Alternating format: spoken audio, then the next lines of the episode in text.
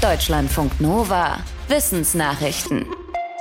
Seit Jahrzehnten sind Forschende auf der Suche nach neuen Antibiotika, denn immer mehr Bakterien sind gegen die aktuellen Wirkstoffe resistent.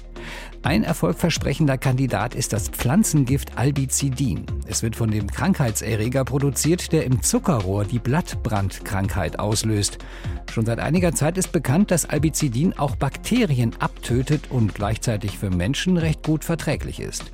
Trotzdem wurde bisher nicht an einem Medikament mit diesem Wirkstoff geforscht, weil nicht klar war, wie genau Albizidin eigentlich auf die Keime wirkt. Forschende aus England, Deutschland und Polen haben jetzt Fortschritte in der Elektronenmikroskopie genutzt, um das genauer zu untersuchen. Dabei kam raus, dass Albizidin sich an ein bestimmtes Enzym der Bakterien bindet, sodass dieses Enzym nicht mehr funktioniert. Für die Bakterien ist das tödlich. Damit wirkt Albizidin völlig anders als bestehende Antibiotika, die die Zellen der Bakterien angreifen. Außerdem kommt das Enzym bei Menschen und Tieren nicht vor. Deshalb ist Albizidin für sie vermutlich ungefährlich. Die Forschenden hoffen, dass eine ganz neue Art von Antibiotika entwickelt werden kann. Erste Tests mit einigen gefährlichen Krankenhauskeimen waren schon erfolgreich. Elefanten retten heißt Regenwald retten und damit Klima- und Artenvielfalt schützen. Das sagen Forschende aus den USA, Italien und Frankreich. Sie haben dokumentiert, welchen Einfluss afrikanische Waldelefanten auf die Bildung und den Erhalt von Wäldern haben.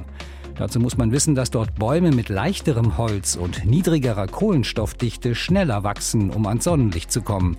Genau diese Bäume schmecken aber auch den Elefanten besonders gut. Deshalb fressen sie vor allem die und dünnen damit den Wald aus. Das führt dazu, dass Bäume, die mehr Kohlenstoff speichern, besser gedeihen.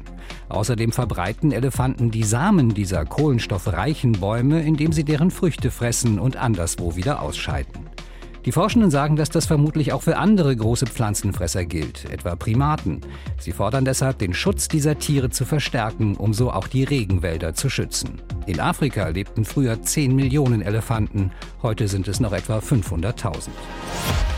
Tausende Physikerinnen und Physiker warten seit Monaten darauf, dass ihre Studien veröffentlicht werden. Aber wegen Russlands Krieg gegen die Ukraine gibt es einen Publikationsstau. Konkret betroffen sind Forschende vom CERN, also der Europäischen Organisation für Kernforschung in Genf.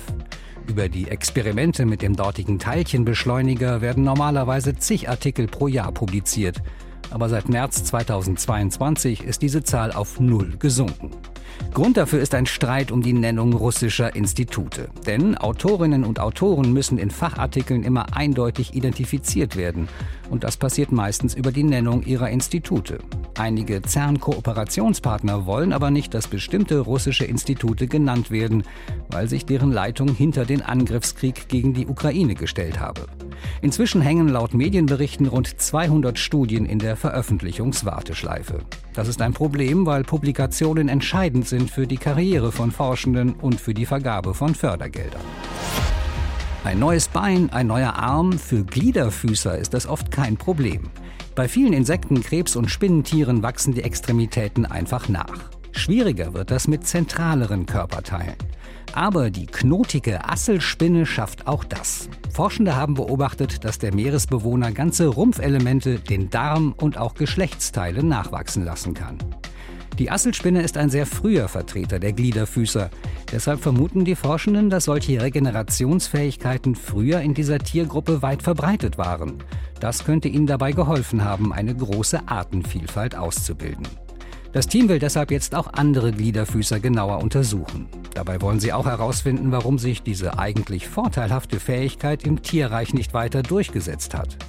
Ein Grund könnte sein, dass die Regeneration viel Energie verbraucht. Warmblüter, die ihre Körpertemperatur durchgehend hochhalten müssen, können sich nachwachsende Gliedmaßen deshalb kaum leisten. Säugetiere können zum Beispiel nur das Blut und wenige Organe wie die Leber regenerieren. Forschende aus Braunschweig haben eine künstliche Netzhaut gezüchtet, die ins Auge implantiert werden kann.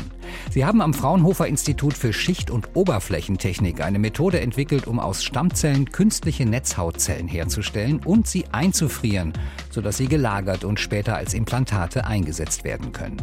Dazu haben sie zuerst eine Membran entwickelt, auf der die Netzhautzellen wachsen können. Das dauert etwa 60 Tage. In dieser Zeit dürfen die Zellen auf keinen Fall beschädigt werden. Deshalb fanden die Forschenden auch spezielle Techniken, um das Implantat schonend zu überwachen, zu lagern und zu konservieren. Die Netzhautimplantate könnten helfen, die altersbedingte Makuladegeneration zu bekämpfen. AMD ist in den Industrieländern die häufigste Netzhauterkrankung im Alter. Allein in Deutschland sind geschätzt fast sieben Millionen Menschen betroffen. Die chronische Erkrankung ist bisher in den meisten Fällen nicht heilbar und kann bis zur Erblindung führen. Auch Schimpansen kommen in die Pubertät und verhalten sich dann offenbar ganz ähnlich wie menschliche Teenies, impulsiver und aggressiver als Erwachsene. Das hat eine Forscherin der US-Uni Michigan mit ihrem Team in einem Wildtierreservat im Kongo beobachtet. Bei einem Spiel gingen die jugendlichen Schimpansen auch öfter auf Risiko als die Erwachsenen. Konkret hieß das, statt eine Kiste, in der garantiert Erdnüsse zu finden waren, wählten die jugendlichen Schimpansen öfter eine Kiste, in der die Forschenden manchmal heißgeliebte Bananen, manchmal aber auch unbeliebte Gurken versteckt hatten. Das Forschungsteam kommt zu dem Schluss, dass das Risikoverhalten sowohl bei Menschen als auch bei Schimpansen biologisch tief verwurzelt ist. Deutschlandfunk Nova